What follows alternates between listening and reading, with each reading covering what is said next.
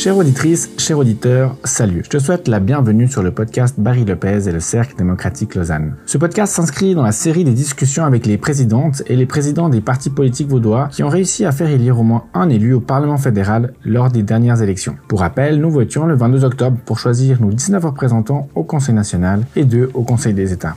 Aujourd'hui, nous sommes avec Kevin Grangier, président de l'UDC Vaud. Salut Kevin, comment vas-tu? Salut Barry, je vais bien. Merci de ton invitation. Mais merci de l'avoir accepté. Euh, ben, je te propose qu'on commence directement euh, par toi. Euh, mais avant, juste rappeler aux auditeurs qu'on va faire une petite partie euh, personnelle hein, te concernant, une deuxième petite partie concernant le bilan des élections et une troisième partie qui concernera plus de la politique. Ça te convient? C'est parfait comme ça. Tip top. Alors, Petite présentation, tu es père de trois enfants, tu es né en 1985, tu es originaire de la Tour de Paix et tu as grandi à Neuville. Jusqu'ici, Ça t'a sans faute. Parfait. Politiquement, tu as commencé à 15 ans en créant, euh, et ça m'a fait sourire, l'UDP, Union démocratique populaire, d'ailleurs aussi un journal avec euh, Dylan Carlen, qui est député UDC également. Professionnellement, tu as commencé par euh, par un apprentissage qui pour moi est une vraie voie, la voie du succès euh, suisse. Enfin, je, moi, je considère que si la Suisse fonctionne aussi bien au niveau professionnel, c'est notamment grâce à l'apprentissage. Euh, tu as fait une formation de médiamaticien, comme moi, à la différence que tu l'as réussi et moi pas.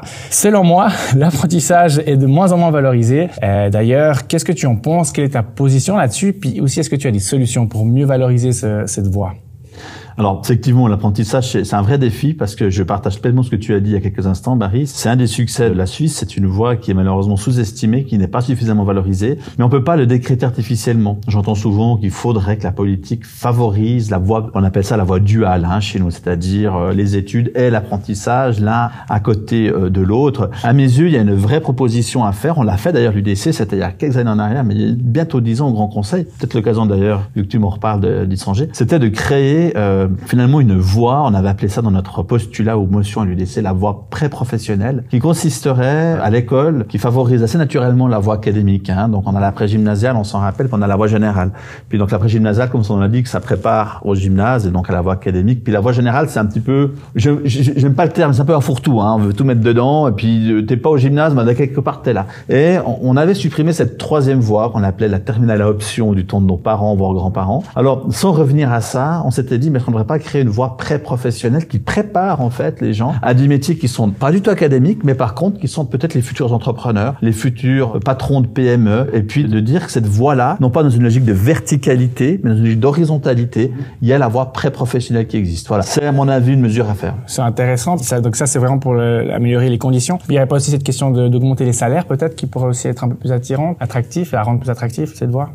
Naturellement que oui, mais là aussi c'est artificiel. On peut pas tout d'un coup décréter une augmentation des salaires. Ces salaires sont fixés par un par un prix du marché, par un certain nombre d'indices euh, liés à l'inflation, liés à des réalités économiques, à, à une conjoncture. Là aussi c'est difficile euh, de venir dire alors qu'est-ce qu'il faudrait faire? Aller voir les patrons des PME pour leur dire vous devez augmenter de 10% les salaires des apprentis euh, pour dire voilà il faudrait il faudrait le faire. Ce serait pas ce serait pas idiot d'y songer, mais c'est certainement pas ça qui est disons clairement, ça, ça peut être ce qu'on appellerait, vu qu'on a fait du service militaire ensemble, on appellerait ça un problème partiel à régler, mais c'est pas la poussée principale. Voilà, la poussée principale à mes yeux, c'est la revalorisation aux yeux des jeunes de cet intérêt-là, et ça, ça se décrète pas, ça doit se concrétiser, notamment pourquoi pas avec une voie pré-professionnelle. C'est intéressant. C'est une question de compétences, d'améliorer l'attractivité en termes de compétences, c'est très intéressant. Trois mots qui décrivent l'UDC.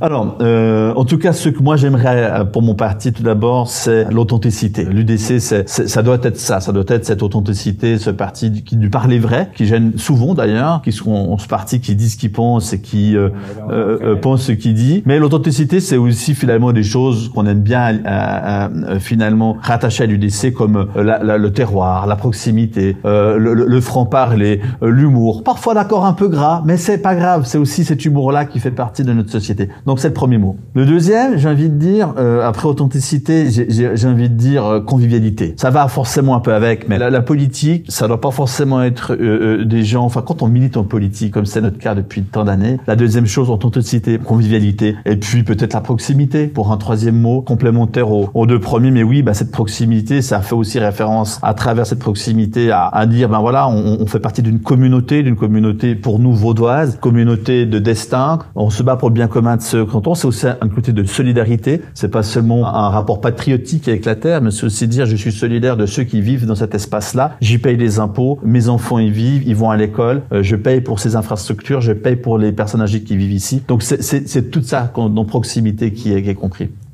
Ben, ça va, ça va enchaîner sur la deuxième question euh, directement. Vous avez au niveau fédéral, de, ces élections, vous avez cartonné. Hein. Vous avez gagné au niveau roman huit sièges au Conseil national. C'est énorme, bravo. Euh, vous êtes donc le premier parti suisse, hein, si on prend tous les résultats suisses. À ton avis, c'est dû à quoi? euh, là aussi, des facteurs seront sûrement multiples, soyons clairs. Euh, la première chose, et c'est aussi un signe d'humilité qu'il faut ici concéder, c'est qu'un parti qui a du vent dans les voiles, en clair, un parti qui a les thèmes d'actualité qui parlent pour lui, gagne les élections. Finalement, qu'il fasse une bonne ou mauvaise campagne, ça, ça va pas influencer s'il gagne ou pas les élections, ça va influencer de l'intensité avec laquelle il va la gagner. Quand un parti a du vent dans les voiles, c'était l'UDC en 2023, c'était les Verts en 2019, ce parti va gagner les élections. Et donc, l'humilité, c'est de reconnaître que finalement, les thèmes qui se sont imposés durant la campagne ont été des thèmes sur lesquels l'UDC était fortement identifié. Ensuite, évidemment, ben, il s'agit de gérer euh, cet avantage-là et puis d'essayer de, de, maximiser un maximum ce que l'avantage des thèmes. Donc voilà, il y a un premier élément, c'est l'humilité. Ensuite, il y a par exemple, j'en suis absolument convaincu, la personnalité de Marco Chiesa, notre président euh, suisse, latin, qui comprend bien le français. Alors il était chinois, mais il a ce deuxième sens. Il a cet humour. Et là, je vais te donner une anecdote. Enfin, j'ai souvent entendu durant ma carrière à l'UDC, quand mon président précédent parlait, que ce soit Morer, Tony Brunner, Albert Rusty, euh, qui parlait pour certains très bien français, euh, mais en fait, un français utilitaire, sans mettre les nuances, ces nuances si importantes pour un latin. Oui, effectivement, tout, tout génère une émotion. Mais souvent, j'entendais la critique qui dit, oui, j'aime bien ce que ton président a dit, mais alors il était d'accord sur le fond, mais la forme jouait pas. Avec Marco Chiesa, ça fonctionne bien, ça. le fond et la forme. La forme fait une grande différence à ce point, à ce niveau-là. Mais je pense que dans la culture latine, je, je veux pas faire de généralisation caricaturale, mais il me semble que pour nous latins, moi qui ai aussi beaucoup travaillé à Berne, ce deuxième degré, cette nuance dans le propos elle est bien plus importante culturellement que pour un alémanique. Il me semble que c'est le cas. Il me semble que l'alémanique sera moins sensible par sa culture, par la manière d'être de la langue, en fait, beaucoup moins sensible à ce deuxième degré. Euh, d'ailleurs, on le voit avec l'humour qui fait beaucoup appel au deuxième degré. On a un humour très différent de l'alémanique. C'est pas qu'ils en ont pas, mais il est très différent. Donc, je pense que ça, c'est important. Puis des figures comme Céline Modru, femme urbaine, qui arrive aussi à donner un discours plus roman, euh, moins alémanique, peut-être dans le sens où, où typiquement il y a une différence notable importante, c'est le rôle de l'État dans la société. Euh, euh, et là, je pense qu'elle euh, nous amène, c'est la rue, elle permet de décomplexer l'image de l'UDC. Ouais, je vois bien. Parlons encore un petit peu de la campagne, reste encore un petit peu au personnel. Tu m'as parlé d'anecdotes avant, mais est-ce que tu as une anecdote personnelle qui t'a marqué pendant cette campagne? Pour rappel, pardon, Kevin te couper, tu n'as pas été candidat. Hein. En tant que président, non, pas, enfin c'est pas c'est pas une obligation, mais toi tu n'étais pas candidat au Conseil national ni au Conseil des États. J'étais l'entraîneur au bord du terrain, qui prépare la tactique, qui encourage les troupes dans le vestiaire, euh, mais ensuite c'était pas à moi de marquer les goals. Effectivement, c'était quelque chose qui est voulu, qui est explicitement voulu comme ça. Donc oui, je suis très à l'aise comme président de parti. Mon rôle c'était de l'être et d'être que ça, pas d'être candidat en plus. Oui, ce qui m'a fait énormément plaisir, c'est nos ici à Lausanne. On a été pendant deux mois tous les samedis à la Ripa et en fait on a fait vivre ces valeurs que j'évoquais avant, produits du terroir, convivialité, proximité. Mm. Et donc tous les samedis on avait des gens de différentes régions du canton qui venaient, chaque fois un district différent et ils venaient avec les produits de chez eux. Et la plupart des gens c'était même le producteur qui venait. On a eu Philippe Jobin que tu connais peut-être, député UDC au Grand Conseil, producteur de pommes à Ichichon, il est venu avec ses pommes le samedi. On avait un candidat du Nord Vaudois qui fait de la saucisse au chou, il venait avec ses saucisses Sylvain Frémont qui a été élu au Conseil national, qui venait avec la du Jacques Nicole est la même chose. Enfin bref, on a eu la raclette, la fondue, on a eu l'accordéon, on a eu le. On a amené ça en ville, on a amené cette Suisse qu'on aime en ville et les gens ont aimé. Les gens se sont arrêtés. Alors il n'y a pas que des Lausannois au marché de Lausanne, mais en fait, il y a les gens un peu communié autour de ces valeurs. Et par exemple, l'anecdote, c'est que le dernier week-end avant les élections, le 21 octobre, le samedi, on est sur la palue et l'UDC, c'est le dernier parti qui démonte son stand. C'est-à-dire, on est 14h15, les gens, on était là depuis 9h. Tous les autres partis qui étaient là, même les partis de gauche très forts à Lausanne, ils ont démonté leur stand avant nous. Et donc oui, quelque part, je suis convaincu qu'il là, il y a quelque chose. Enfin, j'y vois aussi un symbole pour l'avenir de mon parti en ville. Est-ce que quelque part, on ne doit pas aussi venir avec ces valeurs de proximité, d'économie des circuits courts? Mhm. Est-ce qu'on ne doit pas incarner C'est aussi de manière aux gens de dire quelque part, on agit pour l'environnement? Euh, et je pense que ces valeurs, ces ils sont très très. Ouais, on y reviendra plus tard. Mais en effet, c'est peut-être un, exemple concret de votre action. Exactement. Pour l'écologie, enfin votre solution. Est-ce que tu pourrais me citer un raté et un succès, quelque chose que tu considères que vous avez bien fait et une autre que vous avez mal fait, ou qui s'est mal déroulé? On n'a encore pas analysé notre campagne à fond. Alors oui, il y a, bien sûr des, des, des choses. le succès, je pense que j'ai envie de dire ça, c'est un succès. Ce que j'ai raconté sur nos événements, on a voulu euh, être très proche de, de beaucoup de gens. Un raté, hmm, Pour moi, le raté, c'est le résultat dans les villes. Et évidemment, c'est le grand jeu pour, pour mon parti cantonal, pour l'UDC Vaud. Surtout les partis de droite, j'ai envie de dire. Ouais, mais principalement pour l'UDC. C'est-à-dire qu'en réalité, euh, tu tout soulignais, tu étais d'ailleurs très flatteur, je t'en remercie, le super extraordinaire résultat de l'UDC. C'est sympa. Mais la réalité, c'est que dans les villes, dans les cantons urbanisés, le score, il est pas bon. Et en particulier en Suisse romande, tu prends les cantons ruraux, Neuchâtel, Jura, Fribourg, Valais, tu vas te retrouver effectivement avec un résultat d'augmentation des parts électorales qui est deux fois supérieur à la moyenne nationale. Or, dans les cantons urbanisés, principalement le canton de Vaud avec Saint-Marc-les-Maniques et Genève, en fait, le résultat l'UDC, il est certes en augmentation par rapport à 2019, mais il est en dessous de la moyenne nationale. Euh, tu as une hypothèse ou des hypothèses? Enfin, l'urbanisation, elle là-dessus, c'est de plus en plus urbaine. C'est une réalité. Nous, un parti qui vient du monde paysan, on vient du monde agraire. On a longtemps d'ailleurs eu ce nom, parti agrarien. On s'est fondé d'ailleurs sous ce nom-là il y a un peu plus de 100 ans dans le canton de Vaud. Et donc, en fait, on a su faire notre place en 100 ans dans ce monde rural, incarner ses valeurs rurales. Et puis, on a, on a jusqu'à présent pas trouvé la clé pour parler aux, aux, villes, aux citadins. Donc, c'est un raté de cette élection. Je dirais qu'on a réussi à convaincre beaucoup de gens de pouvoir nous rejoindre, de communier autour de ces valeurs.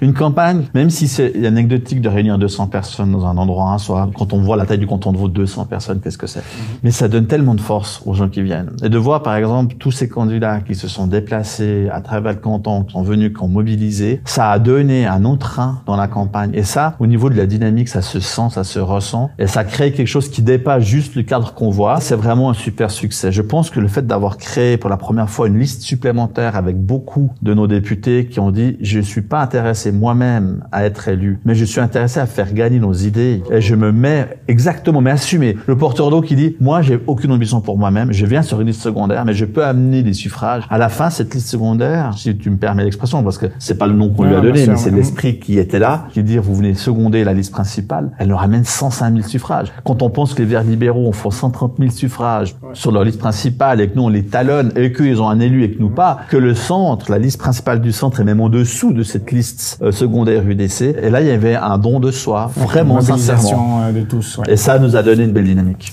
Expo 02 a eu lieu en Suisse, c'est l'exposition universelle quand on a vécu en 2002.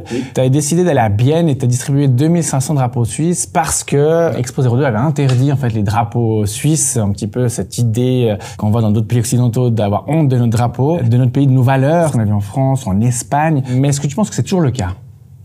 Je pense que beaucoup de choses ont évolué, c'est vrai. Aujourd'hui, probablement moins. J'ai envie de dire que je me suis engagé en politique euh, au tournant des années 2000. J'avais 15 ans en 2000, précisément, je suis du temps de 5. On avait une vraie crise d'identité en Suisse. On sortait euh, du vote de l'EEE de 1992. On vivait une vraie crise de l'identité, l'affaire des fonds fonds d'Azérance. Et puis moi, je m'interrogeais pourquoi est-ce que on doit avoir peur, pourquoi est-ce qu'on doit, on doit pas pouvoir assumer qui on est? C'est ce qui m'a déterminé à me lancer. Puis c'est effectivement une de ces actions qui était là. Aujourd'hui, je pense que c'est tout à fait la même chose. Ouais, D'accord. Il me semble que ça a évolué. Et puis peut-être qu'on doit aussi en partie euh, à vous. Mais une question qui me travaille beaucoup. Comme tu sais, je suis personnellement posé à certaines idées du décès, pas parce que je considère comme d'extrême droite, non? Vous avez une ligne politique clivante. Tu me l'as dit aussi un petit peu avant, qui pouvait déranger certaines personnes. Et puis en fait, moi, je vous mets au même niveau que les Verts, qui vous qui voient l'ennemi, par exemple, dans la voiture, ou les jeunes socialistes qui voient euh, dès qu'il y a la police, c'est agression. On l'a vu encore lors de la visite de Macron. Je trouve ça tellement ridicule. Et je me dis, mais comment est-ce qu'on dirige un pays comme ça? Au final, on arrive quoi? À des politiques à la Trump, à Erdogan, où, où ces personnes, la seule chose qu'ils veulent, c'est cliver, cliver parce qu'ils veulent que leur base, comme tu m'as dit, vous avez une bonne base, ils veulent que la base adhère. Donc oui, ça, ça fédère autour de vous.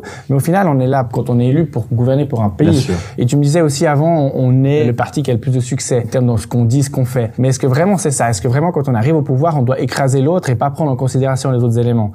Alors en fait, les comparaisons qui sont faites avec les, les, les autocrates autodéclarés comme Erdogan ou d'autres, elles sont pas pertinentes dans le système suisse. En fait, on contribue à un équilibre. On est le poil à gratter de droite, comme d'autres sont le poil à gratter. On a un système qui, de par sa nature et de par sa culture politique, nous oblige au compromis. Mais le compromis, il y a deux manières de le voir. Soit tout le monde s'appelle la avant de discuter et donc c'est aseptisé, il n'y a pas de discours, il n'y a pas d'odeur, il n'y a pas de couleur, il n'y a rien.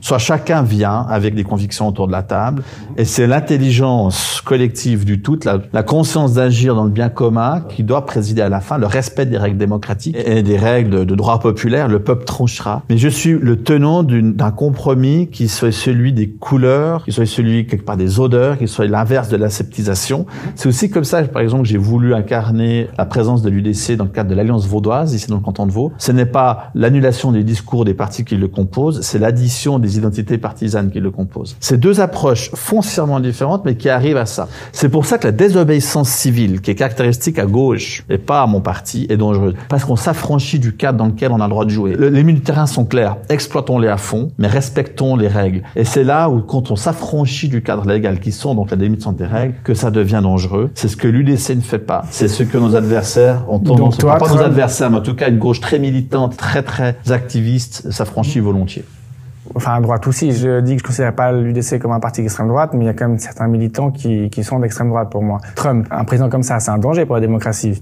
Tu partages cette opinion Alors, ou pas?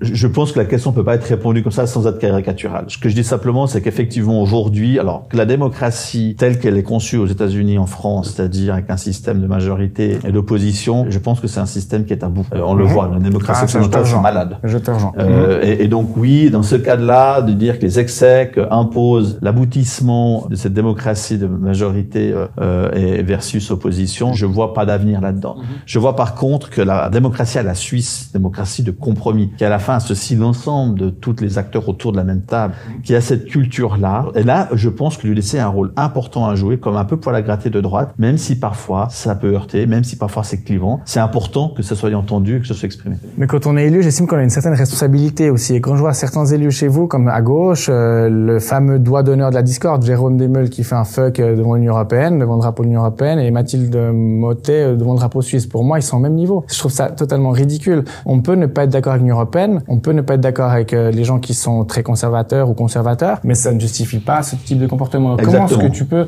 mais je partage ton avis. En fait, je partage totalement ton avis. Ce type d'excès qui, qui revient à vulgariser l'ensemble du débat, qui malheureusement est devenu beaucoup courant parce qu'aujourd'hui, ça le moyen fait le message. Euh, on a des moyens très courts. Les réseaux sociaux, désormais, on fait plus une vidéo qui dure plus de 30 secondes parce qu'on sait qu'elle sera pas. Alors, on doit tout faire en 30 secondes. Puis tout faire en 30 secondes, ça veut dire vulgariser. Puis on sait aujourd'hui que si on veut intéresser un public en dehors de nos propres cercles à nous, puis qu'on veut être quelque part vu, eh ben, il faut choquer. Et puis, et puis effectivement, il y en a qui le font très maladroitement. Euh, C'était le cas euh, de Jérôme Desmeules et de Madame Mathilde, je crois, Mathilde, euh, parce que c'est l'outrance, c'est l'outrage qui fait ça, et c'est l'outrage qui fait parler. Ça contribue à un système détestable au niveau démocratique. Et voilà. Je pense pas que justement vous, vous en avez appliqué les codes et, et, à, raison au début parce que ça, ça fait du succès, mais qu'en fait au final c'est un bébé qui, qui nous échappe et puis qu'on on crée et on attise cette haine et du coup de l'autre côté on, rebondit. Puis peut-être que nous en tant que politique on devrait des fois un petit peu mettre un stop aussi à nos militants. Alors euh, que, que finalement toute situation, toute action militante pousse à l'absurde peut dangereuse, ça c'est une réalité. Je dirais que ce qu'on reproche au l'UDC, c'est du simplisme. Et puis de dire, ouais, vous faites, vous avez des actions simplistes, c'est simple. Les problèmes les plus c'est plus complexe. En réalité, la vision est toujours simple. La mise en œuvre de la vision est toujours difficile. C'est pas parce que la mise en œuvre est difficile que ça nous doit nous empêcher d'avoir une vision simple. Je donne un exemple. John Fitzgerald Kennedy, quand il dit en 63, avant la fin de la décennie, on va sur la Lune, la vision elle est simple. Elle se dit en 5-6 secondes. Que ça, ça soit difficile à réaliser.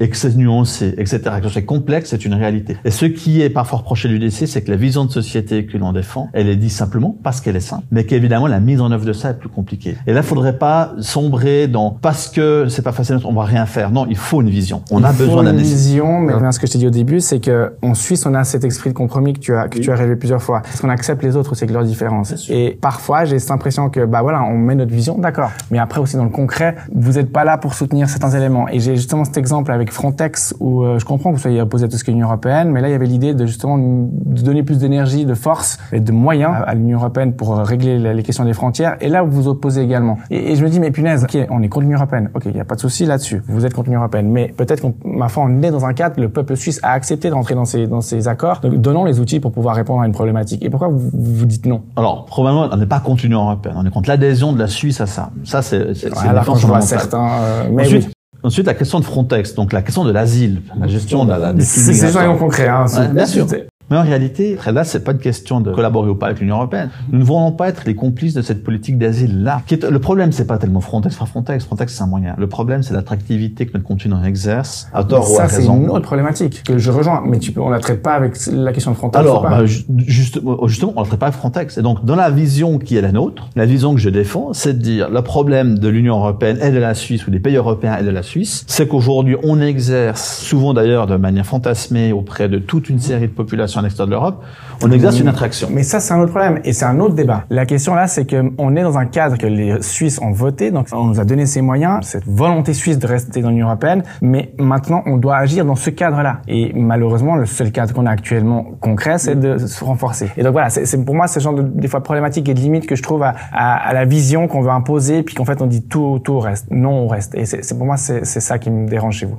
Oui, alors je peux entendre, mais je peux entendre, c'est un choix. Alors que j'assume parfaitement de dire, on ne veut pas être les complices de cette politique-là, et donc on va s'y opposer. On fait entendre la voix de ceux qui s'y opposent. Il y a une majorité de gens qui ont accepté euh, le, le, financement Frontex et le, la participation des financement Frontex. On l'a accepté, euh, et puis finalement, bon, on passe au prochain débat. Ça fait sens aussi. Dernière question, plus un peu plus délicate, sur laquelle peut-être euh, pas tout le monde t'attend, et encore moins moi. Euh, c'est la question sur la drogue. Tu es pour une légalisation de la consommation. Euh, et puis même Dylan Carlin avait justement résumé dans l'illustré votre, votre idée, c'est qu'en gros, si tu décides de te droguer, tu assumes. Donc je cite, hein, il ne faut pas compter sur nous pour mettre à disposition des locaux d'injection. Il faut aller au bout de la logique. Puis moi, ben, tu me connais, j'ai une éducation assez chrétienne, même si je malheureusement j'ai pas la foi, mais ce qui est ton cas, et tu le dis publiquement, donc c'est pour ça que je me permets d'en parler.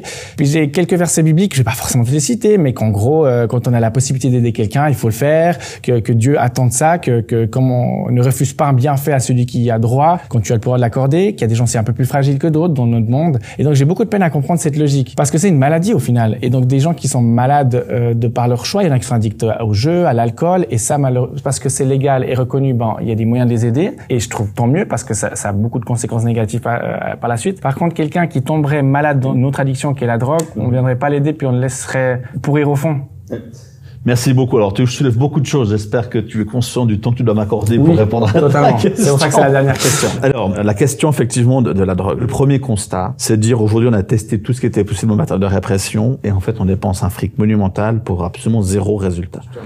Je travaille ici au centre-ville de Lausanne. Il m'arrive de quitter tard le secrétariat du DC. À 21h30 à Lausanne, je peux plus m'acheter un sandwich, je peux plus m'acheter un coca. Par contre, entre euh, et puis le secrétariat du DC vaut et le parking de la Riponne, il n'y a pas 100 mètres à pied. Par contre, on propose trois fois de la drogue. Quoi. Il y a une réalité qui est là. Maintenant, le problème, il va pas être résolu par le politique. Le problème, va être résolu par le consommateur, respectivement par la responsabilité individuelle. Et là, je me situe vraiment dans une vision très libérale des choses, de dire tu veux consommer des produits. Moi, je consomme aussi des choses. Alors légal, je mange, peut-être un peu trop parfois. Je consomme de l'alcool ça, je me suis un peu calmé, mais enfin, je le consommais avec certains abus, on est d'accord, mais bref, je consomme des choses. Finalement, que chacun se responsabilise vis-à-vis de cette situation et ne pense pas que la société va venir à son chevet pour régler ces problèmes-là. Face à ça, tu m'opposes à une vision chrétienne de la société qui est de dire, mais... Et qui est une vision qui me meut aussi, parce que je voilà, que ça fait partie de nos valeurs aussi occidentales et chrétiennes qui nous rendent forts et qui nous rendent ce qu'on est. À la différence notoire dans l'interprétation que j'en fais, c'est que euh, le Christ n'était pas un leader politique. Il d'ailleurs, c'est bien clair d'ailleurs à ce ah, sujet. il n'a jamais ça. César, les choses de Dieu à Dieu. Pour lui, c'était clair. C'était très clair. Et donc, en fait, il nous appelle chacun de nous de nous convertir, de croire en son message et aux valeurs qui sont adjacentes à son message. On en revient finalement à la responsabilité individuelle. Toi, Barry, non pas comme politicien, non pas comme euh, responsable public ou comme chef d'entreprise ou ce que tu veux. Toi, Barry, en ton âme et conscience. Et il nous appelle chacun de nous, le Christ, à cette conversion-là. Kevin, qu'est-ce que tu fais pour ton prochain? Pas Kevin Grangier, le président de l'UDC, qu'est-ce qu'il devrait faire politiquement et, et, et déresponsabiliser sa propre conversion sur la société. Et là, je trouve qu'on instrumentalise assez facilement facilement, mais je, je, comprends pourquoi on le fait. Un message biblique, on le fait d'ailleurs dans le monde politique, alors que c'était d'ailleurs pas du tout la volonté euh, euh, du Christ que ça devienne comme ça. Il nous appelle nous, il le dit très bien d'ailleurs à Ponce Pilate au moment de son interrogatoire. C'est intéressant cet interrogatoire avec Pilate. Mhm. Tout politicien devrait suivre ça. Parce que Pilate, c'est le chef politique. Il a résoudre un problème politique. D'ailleurs, à la fin, il cède à la vindicte populaire, il livre le Christ parce qu'il voit que la Pax Romana, ce sera plus simple de laisser condamner l'innocent que, que, que, se laver les mains. se laver les mains.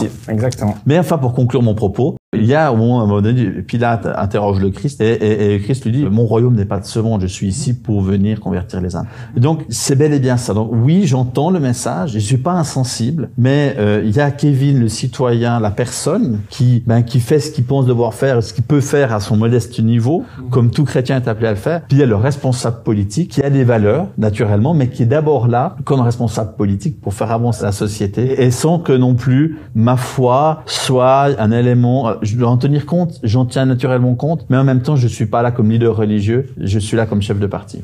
Tu parles de valeurs et c'est juste, ces valeurs, elles nous sont données et moi j'estime, je fais partie de ceux qui bataillent et qui, sont fiers de cet héritage de, de, valeurs chrétiennes, mais on a aussi cette question politique où en fait on est des représentants du peuple, qu'on peut plus donner la possibilité à chacun d'exercer un devoir euh, de la cité comme à l'époque, comme à l'ancienne chez les Grecs. Donc c'est pour ça que je trouve toujours très amusant de voir que certains vont se cacher en disant je suis libéral pour ça, mais pas libéral pour d'autres choses.